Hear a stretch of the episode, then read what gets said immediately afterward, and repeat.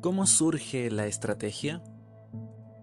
Kobun Chino, maestro de Kyudo, arquería Zen, fue invitado a mostrar sus destrezas en el Instituto Esalen, el famoso centro de enseñanza para adultos de Big Sur, California, muy cerca del centro Zen Tasahara.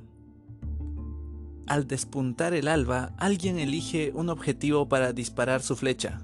Una loma cubierta de hierba en lo alto de un acantilado, junto al Océano Pacífico.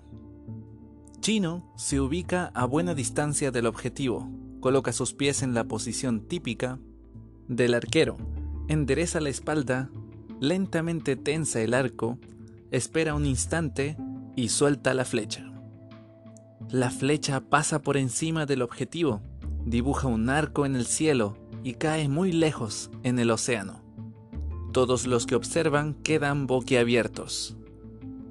Entonces Kobun Chino exclama con alegría, He dado en el blanco.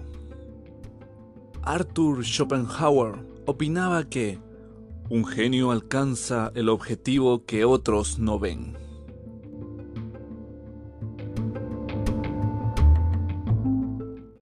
Kobun Chino fue maestro zen del legendario CEO de Apple, el difunto Steve Jobs. Entre otros objetivos invisibles, Jobs dio en el blanco con el concepto, por entonces revolucionario, de una computadora que cualquier persona pudiera comprender y utilizar sin dificultad. Una idea que todas las empresas de la época de alguna manera habían eludido. Después de crear la primera computadora personal Apple, él y su equipo aplicaron el concepto de dispositivo amigable para el usuario al iPod, iPhone y iPad, productos que no imaginábamos que pudiéramos necesitar hasta que los vimos. En 1997, cuando Steve Jobs regresó a Apple, había sido desplazado de su cargo en 1984. Encontró una compañía con una infinidad de productos, computadoras y productos periféricos, 12 tipos diferentes de Macintosh. La compañía se estaba hundiendo. Su estrategia fue sencilla. Enfoque. Apple debía concentrarse en cuatro productos, dos pares formados por una computadora y una laptop, cada uno de ellos dirigido a un mercado específico, los particulares y los profesionales. Al igual que en la práctica Zen, en la que reconocer la distracción favorece la concentración, comprendió que decidir qué no hacer es tan importante como decidir qué hacer. Jobs filtraba implacablemente lo irrelevante en su vida personal y profesional. Pero sabía que para simplificar efectivamente es necesario comprender la complejidad de aquello que se desea simplificar una decisión dirigida a la sencillez, tal como crear computadoras que permitieran al usuario manejarlas con solo cliquear, exigió una profunda comprensión del funcionamiento de los comandos que se eliminarían y una propuesta inteligente para reemplazarlos. Más de 100 años antes, otra visión revolucionaria transformó a la máquina de coser Singer en un enorme éxito comercial en todo el mundo.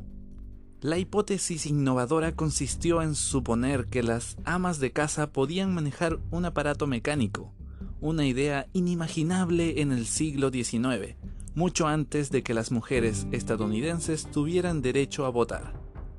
Singer hizo posible que las mujeres compraran esas máquinas otorgando créditos, otra decisión innovadora. Tan solo en 1876, Singer vendió 262.316 máquinas, una cantidad enorme para su época. Uno de los fundadores de la empresa construyó el edificio Dakota, un hito en Manhattan donde vivieron celebridades como John Lennon. En 1908, el nuevo edificio de 47 pisos era el más alto del mundo. Mi madre, nacida en 1910, murió dos meses antes de cumplir 100 años. Tuvo una Singer desde la adolescencia. Recuerdo que en la infancia la acompañaba a la tienda donde vendían moldes de costura. Las mujeres por entonces cosían sus prendas y las de su familia. Pero cuando yo llegué, fui el hijo de la vejez. Esa costumbre empezó a cambiar. Mis prendas eran compradas. El hecho de que las mujeres dejaran de coser las prendas de su familia para comprarlas y de que fuera cada vez más común que para fabricarlas se utilizara mano de obra barata de otros países, abrió nuevas posibilidades, nuevos clientes, maneras de comprar, necesidades, tecnologías, canales de distribución y sistemas de información. Cada avance abre una puerta a un conjunto de estrategias potencialmente triunfadoras.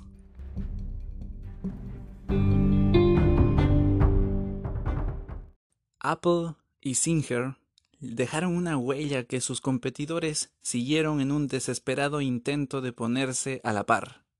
Hoy, la mini industria de las consultorías se ofrece a guiar a las empresas a través de un repertorio estándar de decisiones estratégicas, pero esas estrategias no cambian el juego. El significado de estrategia proviene del contexto militar significa el arte de dirigir ejércitos, inherentemente a los comandantes de tropas en la Grecia antigua. Estrategia es la manera de desplegar los recursos, táctica es la manera de combatir. Los líderes de hoy deben generar estrategias que tengan sentido en los sistemas más abarcadores en los que operan, lo cual requiere un enfoque orientado al exterior. Una estrategia radicalmente innovadora implica reorientar la atención de lo habitual a lo inusual. Exige detectar lo que nuestros competidores no ven. Aunque las tácticas ganadoras están disponibles para todos, la mayoría de las personas las pasan por alto. Ejércitos de consultores ofrecen sofisticadas herramientas de análisis para definir una estrategia, pero quedan petrificados ante esta pregunta. ¿Cómo surge una estrategia? Un clásico artículo ofrece este comentario. Para hallar estrategias ganadoras, se requiere creatividad e intuición. Estos dos ingredientes implican orientar la atención al interior y al exterior. Mark Benioff, creador y primer CEO de Salesforce, comprendió el potencial del cloud computing mientras monitoreaba una tecnología innovadora su atención se orientaba al exterior e intuía cómo debía ofrecerla. Salesforce utiliza la nube para ayudar a las compañías a manejar sus relaciones con los clientes y afianzó su posición en este espacio competitivo.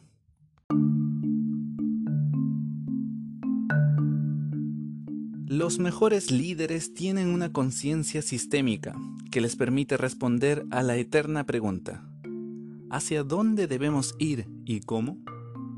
El dominio de sí mismos y las habilidades sociales desarrolladas se combinan para generar la inteligencia emocional que impulsa al motor humano que necesita para dar la respuesta.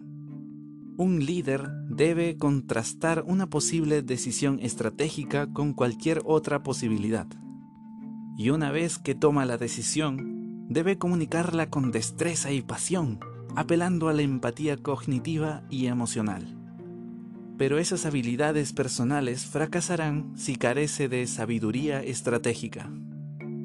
Si piensas de manera sistémica, ese pensamiento guiará tu manera de definir valores, la visión, la misión, la estrategia, los objetivos, las tácticas, los productos, la evaluación y el circuito de retroalimentación que reiniciará todo el proceso. Afirma Larry Bryant.